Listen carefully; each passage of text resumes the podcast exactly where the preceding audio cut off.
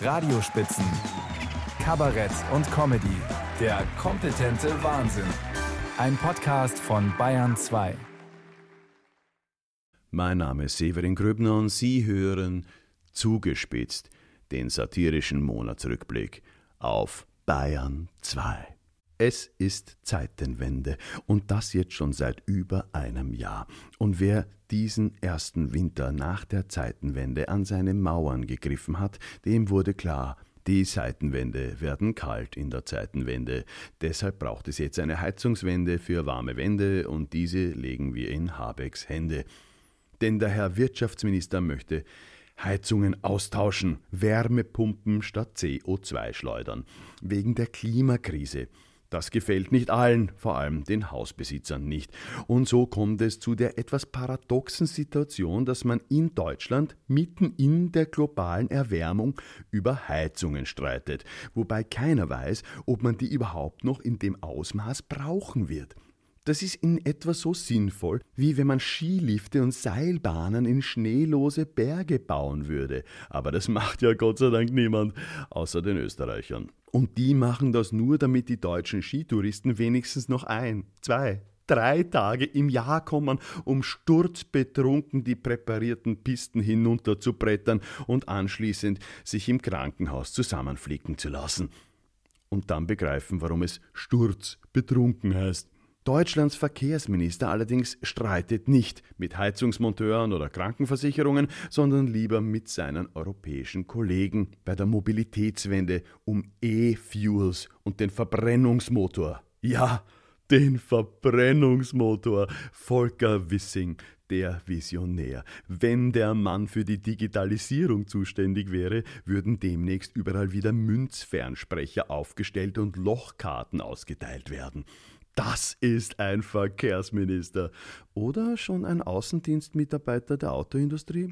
Sein Luxemburger Kollege stellte sich nach einer langen Sitzung jedenfalls die Frage, wer sich diese E-Fuels Kraftstoffe überhaupt leisten können wird. Er sagte wörtlich, die kosten sechs, sieben oder acht Euro den Liter. Das ist nur etwas für Porsche-Fahrer. Na, da haben wir auch schon die Antwort. Doch die EU hat eingelenkt. Deutschland bekommt E-Fuels. Frankreich grüne Atomkraftwerke, wenn schon deppert, dann gescheit. Hauptsache, die Technologieneutralität ist gewahrt. Schließlich geht es in Wahrheit überhaupt nicht um CO2-neutrale Kraftstoffe. Es geht um die Angst vor Veränderung. Noch schlimmer, die Angst vor Verzicht und auf was man alles verzichten wird müssen. Auf Inlandsflüge von München nach Hamburg, auf Autos mit mehr als 200 PS, auf beheizte Swimmingpools und auf Kreuzfahrten, also auf lauter Sachen, die sich Normalverdiener mit zwei Kindern schon heute nicht mehr leisten können. Das heißt, die Vermögenden müssen sich einschränken. Und da hört sich der Spaß auf, vor allem für die FDP. Wozu ist man denn vermögend, wenn nicht dazu, die eigene psychische Leere und geistige Verwahrlosung durch kostspielige, sinnlose Angeberspielsachen zu überdecken? Das ist doch das Schlimmste, was dem vermögenden Konsumenten passieren kann, wenn man ihm die Möglichkeit nimmt, zu konsumieren. Alle anderen ersparen sich was, ja, steigern womöglich noch ihre Lebensqualität durch saubere Luft, mehr Platz und weniger Lärm, aber was hat denn der arme Vermögende davon, wenn er verzichten soll? Soll. Was ist er denn dann noch? Staatsbürger, Individuum, Mensch? Ja, vielleicht, aber doch nur ein Mensch unter anderen Menschen.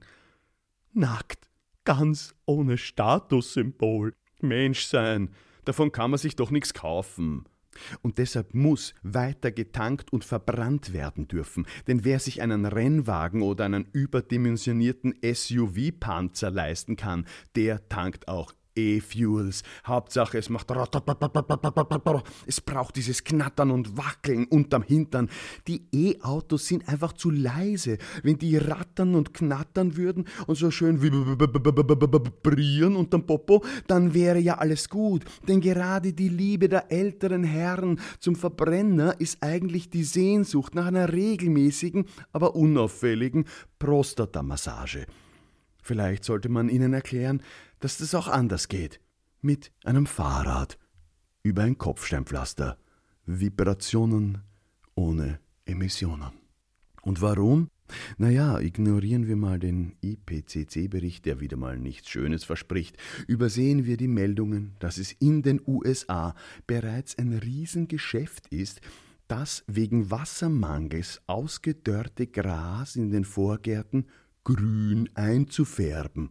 Nein, nehmen wir einfach nur zur Kenntnis, dass diesen März in Spanien und sogar in Österreich die ersten Waldbrände des Jahres zu verzeichnen waren. Denn gleich nach den Schneeglöckchen und den Krokussen kommt ja im Bauernkalender des 21. Jahrhunderts noch vor Ostern der erste Waldbrand. Und dann überlegen wir mal, was der langfristig alles so verbrennt, der Verbrenner. Sie hören zugespitzt den satirischen Monatsrückblick auf Bayern 2 von und mit Severin Gröbner. Arbeit das ist so eine Sache. Hat man keine, braucht man eine. Außer man nennt sehr spendable, steinreiche Vorfahren sein eigen. Aber wer hat sowas schon, außer den paar Millionären in Deutschland? Alle anderen müssen schuften. Aber nur weil man eine Arbeit hat, heißt es nicht, dass man auch davon leben kann. Ich zum Beispiel bin ausgebildeter Langschläfer, staatlich anerkannter Quatschkopf und eingebildeter Hypochonder. Aber glauben Sie, davon kann man leben? Nein, ich muss mich in meiner raren Freizeit noch als Monatsrückblicker für den bayerischen Rundfunk verdingen. Andere wiederum nehmen die Arbeit, die sie haben, und legen sie nieder. Aus Protest. Woche für Woche. Immer wieder das sind dann Franzosen. Wenn man denen sagt, sie sollen länger arbeiten, hören sie sofort auf, irgendetwas zu tun. Andere legen die Arbeit nur einmal nieder, zur Warnung. Das sind dann öffentliche Bedienstete in Deutschland und Beschäftigte der Bahn. Und dann steht das Land still. Und alle wundern sich, dass das geht.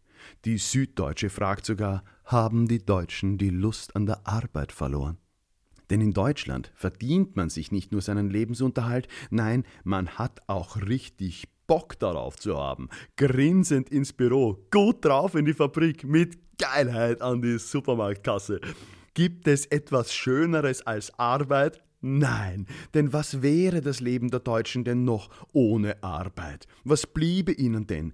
Was macht denn sonst noch Spaß in diesem Land? Das Wetter? Die Gründlichkeit der Gebäudereinigung, Grillen bei 4 Grad plus in der Outdoor-Mehrzweckjacke. Was ist dieses Land ohne Arbeit? Schließlich lebt man hier, um zu arbeiten und nicht umgekehrt.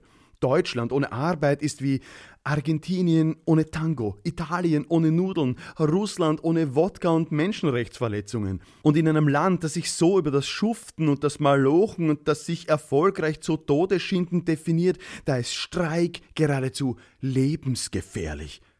Wer aber noch arbeiten konnte im Streik, waren die Journalisten, vor allem die im Fernsehen. Und die haben berichtet, was nur ging. Aufwühlende Reportagen über Bahnhöfe, an denen nichts los war. Topmeldung, leere Gleise. Und deshalb Schaltungen nach Dresden, Hamburg, Frankfurt, Nürnberg oder Köln und immer dasselbe Bild. Die arme Sau im Außendienst in einer dicken Jacke mit dem Mikro in der Hand und berichtet exklusiv und live vom Ort des Geschehens, an dem nichts geschieht. Da sieht man auch Journalismus kann sehr harte Arbeit sein, vor allem wenn nichts passiert. Was Sie gerade hören ist der satirische Monatsrückblick auf Bayern 2, zugespitzt von und mit Severin Gröbner. Schlechte Laune gibt es auch rund um die Nordsee. Es gibt Vermutungen, Berichte aus unzuverlässigen Quellen, aber auch Halbwahrheiten, durchgestochene Fastinformationen, seriöse Gerüchte, erfundene Unterstellungen, aber auch haltlose Behauptungen über die Frage, wer denn nun eigentlich für die Sprengung der Gaspipelines in 88 Metern Tiefe im September verantwortlich war. Die Marine? Die Geheimdienste? Wenn ja, wessen Staates? Die einen sagen, die USA waren es, weil sie es können und um den Russen eins auszuwischen und weil die USA eigentlich immer an allem schuld sind.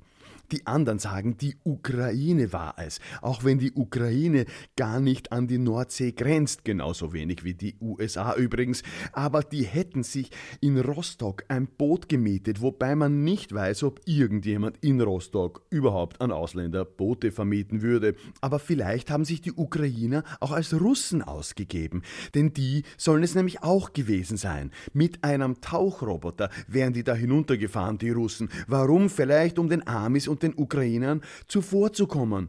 Nach dem Motto unsere Pipeline, unsere Explosion.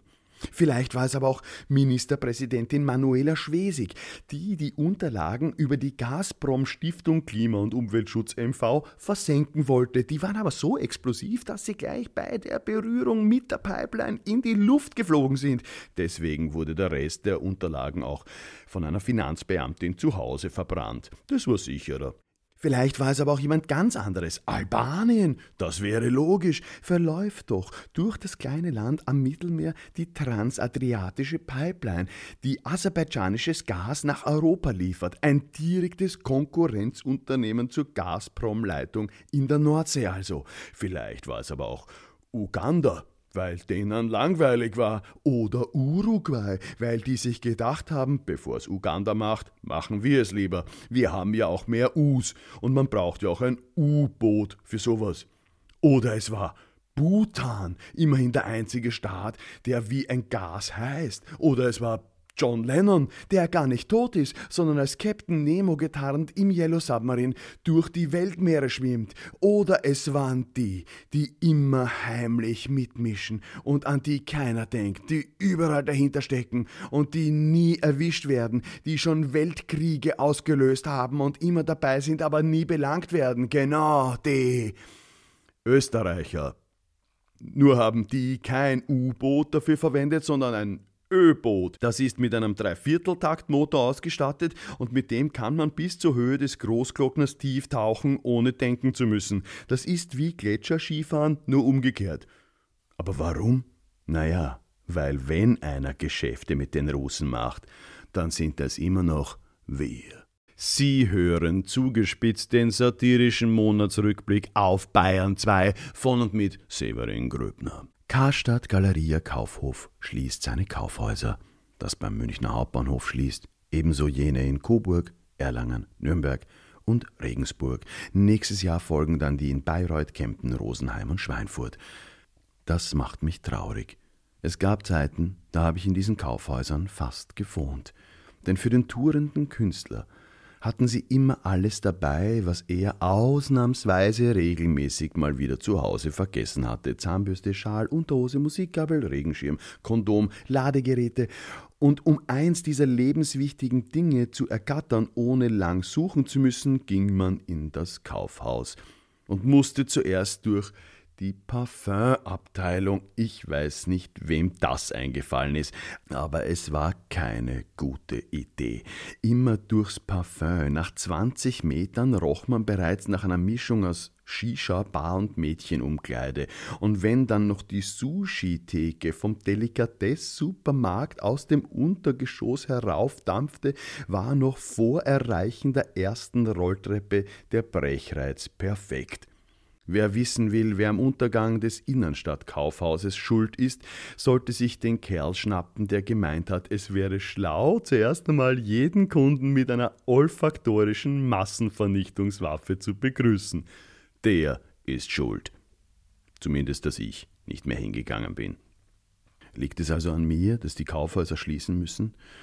Oder an diesem anderen Österreicher, dem ging es freilich nie um das Kaufhaus, sondern nur um den Hauskauf, dem Herrn Benko. Und ganz Deutschland fragt sich jetzt, wer ist dieser Benko eigentlich? Benko. Benko klingt nach einem Revolverheld im wilden Westen, der bei Sonnenuntergang in der Stadt auftaucht, durch die Schwingtüre tritt und sagt: Hi, mein Name ist Benko. Ich kaufe diesen Saloon. Nur würde das der Benko nie so formulieren, sondern er würde sagen: Grüß dich, ich bin der Benko und ich kaufe dir jetzt dein Kaufhaus an. Denn Benko ist Tiroler, kommt also aus dem schönsten Teil Österreichs, den die Bayern vom Skifahren kennen oder vom Andreashofer vor 200 Jahren.